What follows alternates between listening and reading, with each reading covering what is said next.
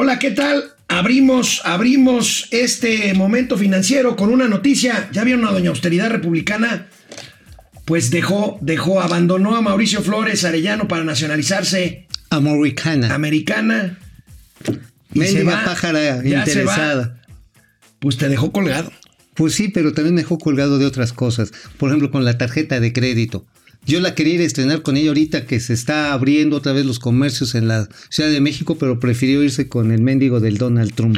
El presidente López Obrador también se fue a Washington con Donald Trump y tendremos todo lo relacionado con el día de hoy, la visita, la visita a Washington del presidente mexicano. ¿Ya qué? Esto es Momento Financiero. El espacio en el que todos podemos hablar. Balanza comercial. Inflación. Evaluación. Tasas de interés. Momento Financiero. El análisis económico más claro. Objetivo y divertido de Internet. Sin tanto choro. Sí. Y como les gusta. Peladito y a la boca. ¡Órale!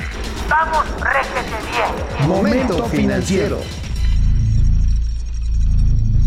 El presidente de la República, Andrés Manuel López Obrador, se encuentra ya en la ciudad de Washington desahogando la agenda de un solo día, unas cuantas horas, con el presidente Donald Trump, eh, a quien eh, estará... Eh, Oye, ¿qué habrá desayunado? Digo, eso ya son de las preguntas de fondo que le van a hacer los reporteros. No, bueno, en el almuerzo va a haber este ropa vieja, este... Molito de cadera. bueno, no sé. Pero oye, miren, aquí lo que quiero empezar este programa comentando con ustedes, Oye, comentando un con un ustedes. de queso Filadelfia con salmón, ¿te imaginas?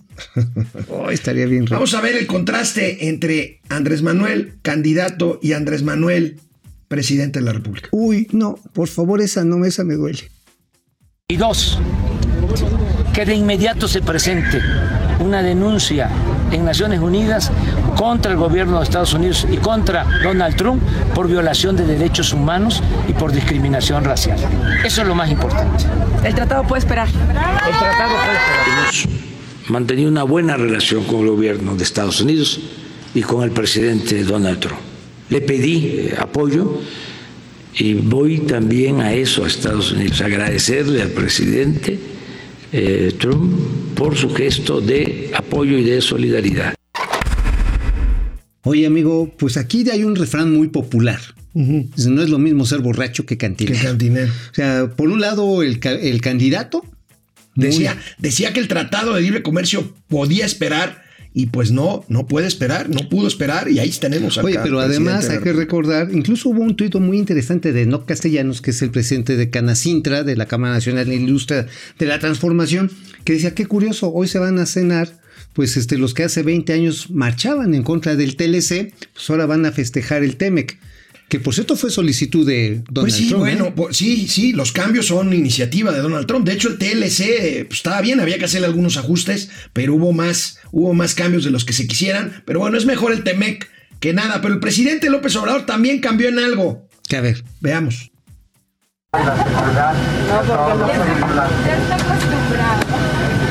Esperemos verificar que todos sus equipos estén debidamente guardados, ya en el compartimento superior le tomo la foto en mi teléfono, yo se la mando. El equipo electrónico quería hacer una lista, pero- Ah, bueno, lo mismo. Sí, ahorita, Pues el presidente no se ponía cubrebocas. Oye, pero a ver, esto es el típico mexicanazo, ¿no? O sea, que cuando estás en México, ah, pinches leches, yo me las brinco, yo soy aquí el que manda.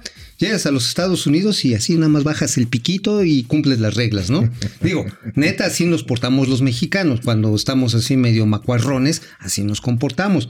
Pero ¿sabes qué es lo que también me preocupa? Que durante cinco horas, que es lo que dura el vuelo 4 a Atlanta, no recuerdo cuánto tiempo es. Eh, Atlanta son dos horas y media, tres horas, y luego de ahí hora y media a Washington. Bueno, pues durante ese periodo el presidente estuvo incomunicado. Sí, ¿Por qué sí, no sí. puedes sacar tu celular? Mira, no pasó nada, qué bueno. Pero si hubiera ocurrido algún desastre que en este país ni ocurre. Bueno, ya lo hemos platicado cuando viaja aquí también por avión. En, No, hay bueno. vuelos en México, dentro de México de cuatro horas y media, cinco horas. Imagínate, Que quedas aislado, Bueno, no te comunicas. al llegar a Atlanta, al llegar a Atlanta y cambiar, eh, hacer la escala en Atlanta, pues quedó en manos. Aquí también cambiaron las cosas. El presidente no se bajó con todos los pasajeros porque quedó en manos de la seguridad de los Estados Unidos de América. A ver. Pues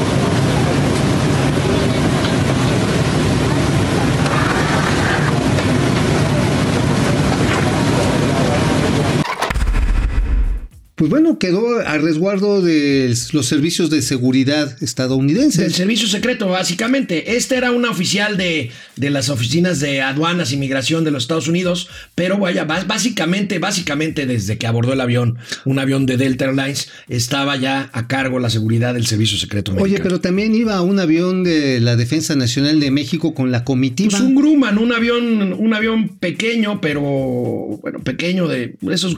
Esos Grumman, esos Grumman deben de traer ¿No era de 15, Viva 18 Aerobús? pasajeros, no era de Viva Aerobús, Ah, pero bueno, perdón. el presidente llegó a Washington a eso de las 10 de la noche, llegó a la residencia de la Embajada de México en ¿Pero los Estados Unidos aventó, eh? y ahí pasó siete horas y media.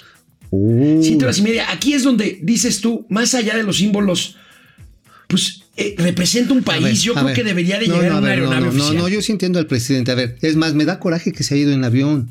A ver, ¿tú crees que Pancho Villa se esperó a que hubiera aviones para ir y tomar Columbus? Para ir a Lo- defender lo, la Lo soberanía dices nacional? ironizando por aquel comentario No. del presidente ante los eh, empleados de la Secretaría de Economía que les quitaron sus computadoras Bueno. y el presidente dice, si ustedes quieren ser libertarios, Juárez. Benito Juárez nunca necesitó de una Bueno, computadora. Benito Juárez no necesitó tomarse un avión para irse a los Estados Unidos. Eso fue en carreta. Digo, pues No, ya. yo sigo pensando que si Ay, representas a un ¿cómo eres país neoliberal? y llegas a otro, necesitas llegar ¿Qué en una aeronave oficial del gobierno una al que representas. No es Andrés Manuel López Obrador, es el presidente de los Estados Unidos mexicanos. Regresando de la pausa, queridos amigos, pues vamos a tener ya imágenes de Exclusiva. esta mañana, de esta mañana, de las actividades del presidente López Obrador en esta polémica, por decirlo menos, gira, gira y visita a los es Estados Unidos de América. es una visita, es una cena. Hoy van a cenar, creo que pescadito, ¿no? Algo así. Eh, salmón. Sa- Salmón y creo que unas No, trufitas. salmón no, robalo. Robalo.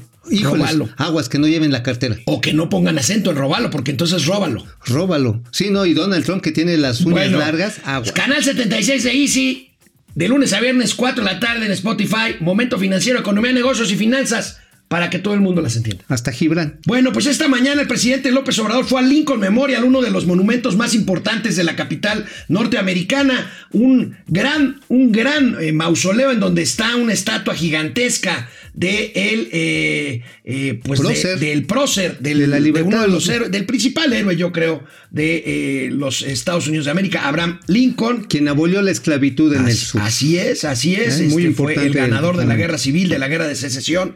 Y bueno, veamos. ¿Cómo fue? Supongo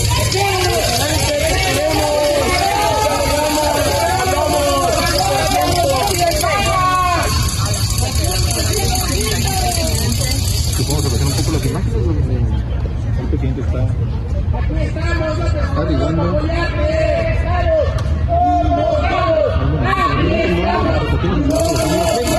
Para posteriormente trasladarse al monumento. Oye, pues este, fue iba bien acompañado, ¿no? Iba acompañado. Una comitiva muy pequeña, el secretario de No, pero Relaciones desde Exteriores, el avión. Ebrard. Este, ¿por qué? Pues Eh, ahí, eh. Graciela Márquez, su jefe de su jefe de ayudantes, este. Hubo ahí un tuit medio No, no, no, pero aquí no decimos chismes Oh, bueno, ni está nada bien, de eso, está bien. No, bueno, bien. veamos, Yo veamos la imagen del presidente López Obrador al pie de Abraham Lincoln. Uy. Literalmente, este, bueno, pues no sé, eh, cada quien que... Cada quien que haga su interpretación. Creo que no es la foto más afortunada. Pero no era Benito Juárez.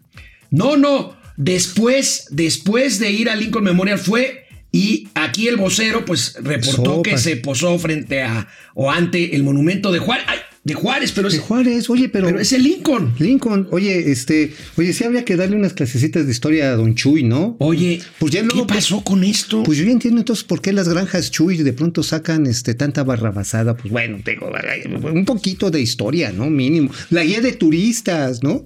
Ya ves que cuando llegas ahí a Washington, pues te dan tu guía de turistas y pues, Bueno, este tuit fue borrado, por supuesto, casi inmediatamente de la cuenta del el vocero presidencial, pero bueno, pues el daño estaba hecho y aquí nuestros, Pero- nuestros este, traviesos editores. aviesos editores lo, lo, lo, lo mantuvieron. Oye, pero bueno, esa es la parte, pues ahora sí, los prolegómenos, los previos.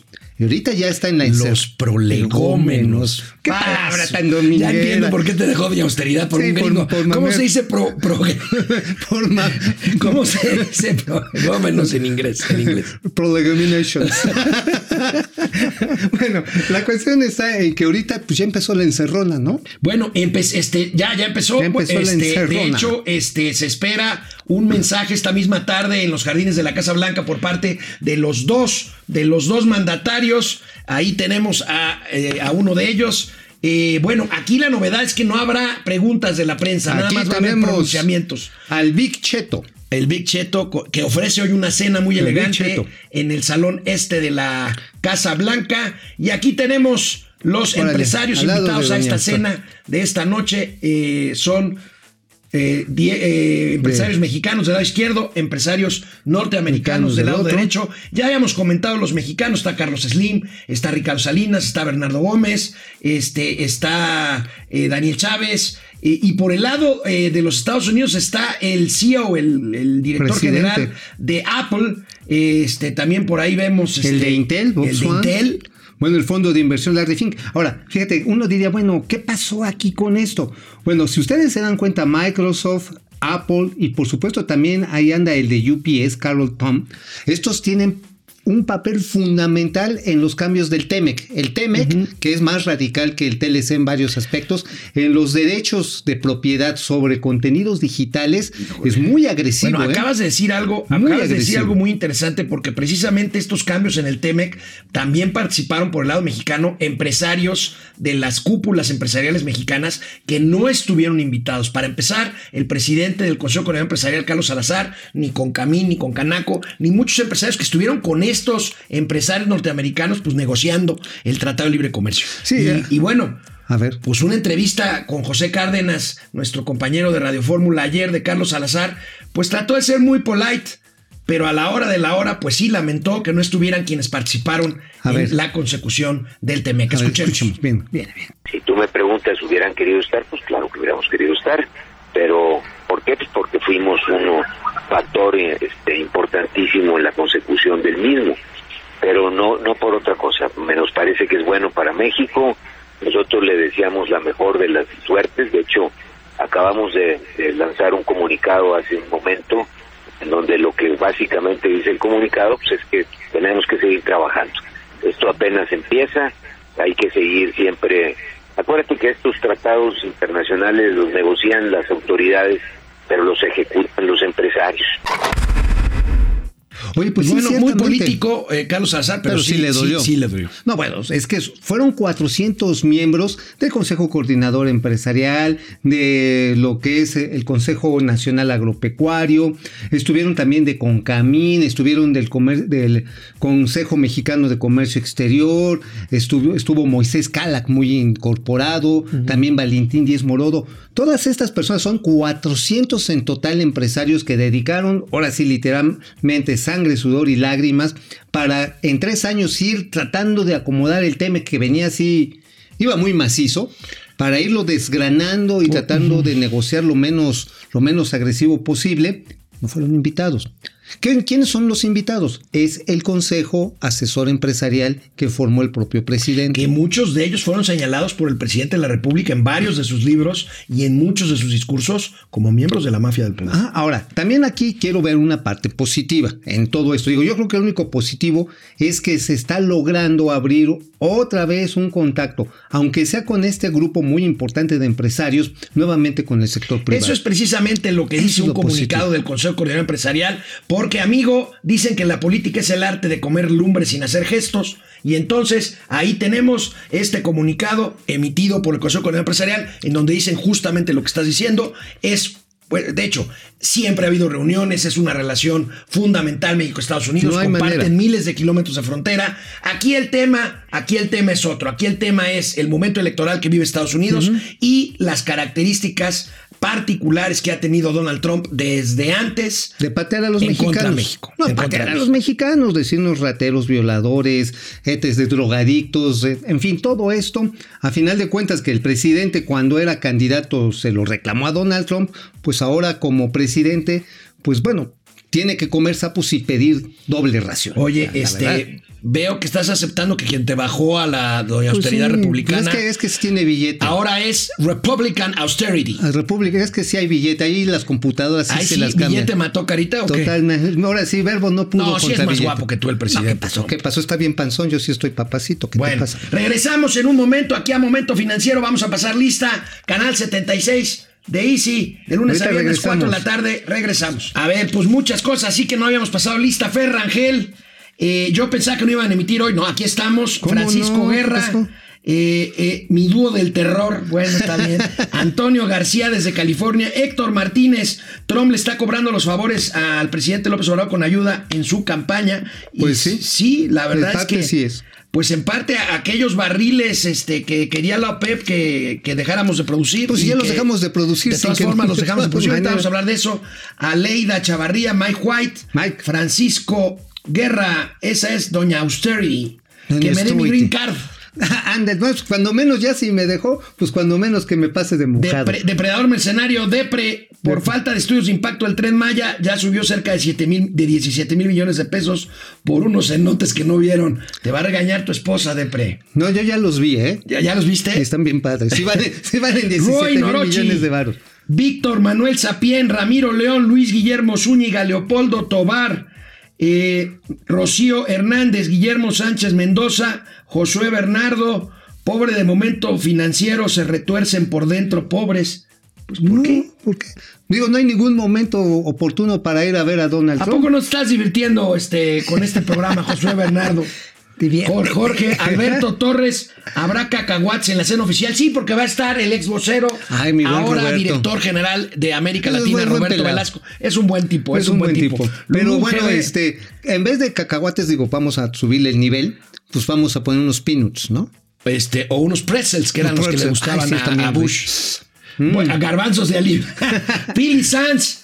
Este, Pili Sanz nos ve en YouTube y su marido Depre Mercenario en, en, en, En Face. en Face. Órale, qué buena La onda. demanda que perdió la CFE, ¿qué tanto afectará a los programas clientelares de nuestro presidente? Todavía no la pierde, ¿eh? todavía hay algún recurso por ahí. Los 200 Este, millones de dólares que se refiere con el con pleito con China, No, China Hydro. con, con- eh, de créditos fiscales. Ah, no, sí, Sí, con China con Hydro. Sí, son Sí, 200 sí, sí. millones de dólares, pues multiplicados, pues ya son como 4 mil millones de varos, 4 mil 500 millones de varos. Pues sí, sí le puede pegar. Laura, Laura Ochoa, escuché que es la primera vez en, que en México una mujer se queda a cargo del país por ausencia del presidente. Pues sí, la secretaria de Gobernación. Sí, así es. Bueno, Ari Lo, buenos días todos. Héctor Mancera, Mario Gutiérrez, eh, María, María P. Morales. Si López viene por el Trump, por el voto para Trump, no creo que funcione. Los que tenemos doble nacional no votaremos por Trump. Interesante, Claro. interesante, Mike. es que lo que quiere Trump, Trump lo que quiere. el voto latino después de que nos pega tamaño. Bueno, Maite de la Torre, que lo trataron como fifí en Estados Unidos. Bueno, pues bueno, vamos a seguir hablando de cuestiones eh, de informática. Fíjense que ayer intentaron, intentaron Hackear. pues, los tramposos ahí hackear la página de el Banco de México. Poco después de la una de la tarde, la página del Banjico registró interminencia, resultado de un intento de degradación del servicio. Qué elegancia, degradación. Degradación del Se los servicio. intentaron Hackear y no pudieron. y no pudieron. Qué bueno. Qué bueno, aquí tenemos eh, la imagen del y comunicado del Banco de México. El instituto reportó que en 30 minutos se restableció sin problemas la página. No hubo daños ni en datos ni en los sistemas de pago pues, que el banco maneja. Que Eso quiere decir que se invirtió correctamente. Se invirtió correctamente. Aquí es donde tenemos, híjole, Pero ¿sabes qué? Pero es buena, entonces buena idea que el gobierno federal no tenga computadoras, todos los hackeadores ya no se los pueden hackear. Ese es un argumento muy chafa, mi querido. Pero pues si es este gobierno igual de chafa. Bueno. ¿Qué quieres Bueno, hablando de diga? digital, de servicios digitales, el. Instituto Mexicano de Propiedad Industrial que se encarga de las patentes y el registro de marcas de propiedad intelectual en este país, dirigido por Juan Lozano Tobar, pues se puso las pilas, ya abrió las ventanillas, pero lo importante es que ya da la oportunidad de hacer trámites de registro de marcas y seguir con los trámites de patentes vía vía remota. Qué buena vía, cosa, una buena eh, cosa. vía digital. Esta es, un esta es una buena noticia. A ver si tenemos por ahí la imagen del comunicado. Ahí lo tenemos. Este, pues qué bueno, ¿no? Este, Para esta chamba de evitar Juan salir Lozano. de casa, evitar salir Pues para de casa. salir, este, para Sí. salir, para evitar salir de casa. México tiene una gran proclividad a registrar patentes y marcas. Fíjate, hay muchas invenciones. Es el tercer país con mayor número de registros que se hacen a nivel mundial. Obviamente, no todos son así invenciones que cambian, eh, cambian radicalmente. Por ejemplo, tecnologías de la información, procesos industriales. Pues hay muchas adecuaciones que ingenieros y emprendedores mexicanos logran hacer.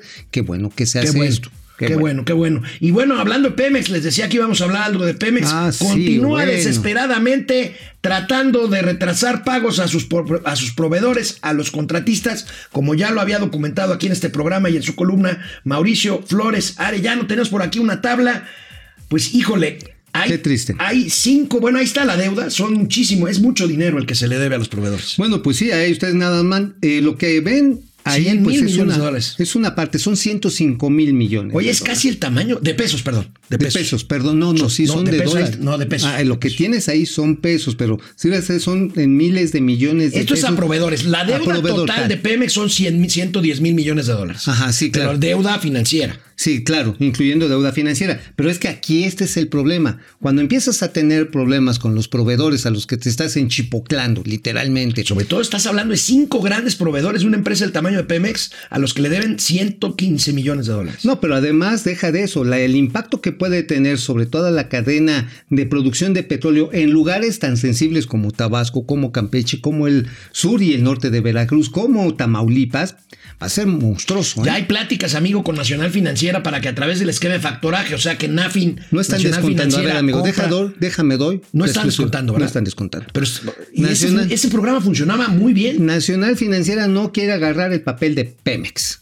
De ese tamaño es el O problema. sea, no quiere Pemex. agarrar las facturas de Pemex, porque el papel de Pemex. Bueno, sí, bueno, que no quiere agarrar, no quiere hacer el descuento de las facturas de Pero Pemex. este era un programa muy exitoso y muy Sí, funcional. pero pues funcionaba cuando había con qué pagar. o, o tiene que ver, o tiene que ver con el regreso de Emilio Lozoya. Pues igual y sí, igual y están esperando que suelte una lana y con eso pagar. Bueno, para que no digan que damos puras noticias malas, con datos de junio se observa que la industria automotriz mexicana pues ya despertó por lo menos del letargo después del fregadazo que tuvo antes de junio. Empezamos, esperemos que la demanda, amigo, porque lo importante, ya se están produciendo automóviles nuevamente, ahí tenemos, ya se están produciendo automóviles nuevamente. El tema es que exista la demanda para colocar los productos. Exactamente, es como con la apertura de las plazas comerciales hoy en la Ciudad de México. Hoy se abren las plazas comerciales. ¿Ah? Eso significa que qué bueno que las abran, pero si no hay con qué comprar, pues para qué vas, ¿no? Ya ni siquiera para comprar helados. Algunos números helados. que publican nuestros amigos del economista sobre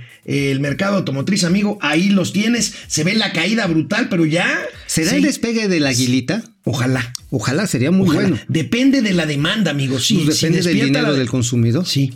Depende. Sí, sí, si no tienes ingresos, ¿para qué te embarcas para comprar un auto, no? Bueno, pues amigos, mañana les tendremos eh, pues el cierre de las actividades que faltan, fundamentalmente el pronunciamiento de ambos gobiernos de México y Estados Unidos y cómo Aquí les fue con la cena. Espero que no sean tamales de chipilín, no lo creo. Ah, no, pero Este, es, va a llegar con los boletos de la rifa presidencial. Va a decir, le vendí una serie completa A a, la- a Big Trump. y a, a- y a. Larry. Y a Larry. A a Larry. Larry, ¿cómo se llama el de? Larry Fink. Ah, Larry no, Fink. Larry, ya nos está. vemos, nos vemos mañana. Vamos, réjete bien. Momento financiero.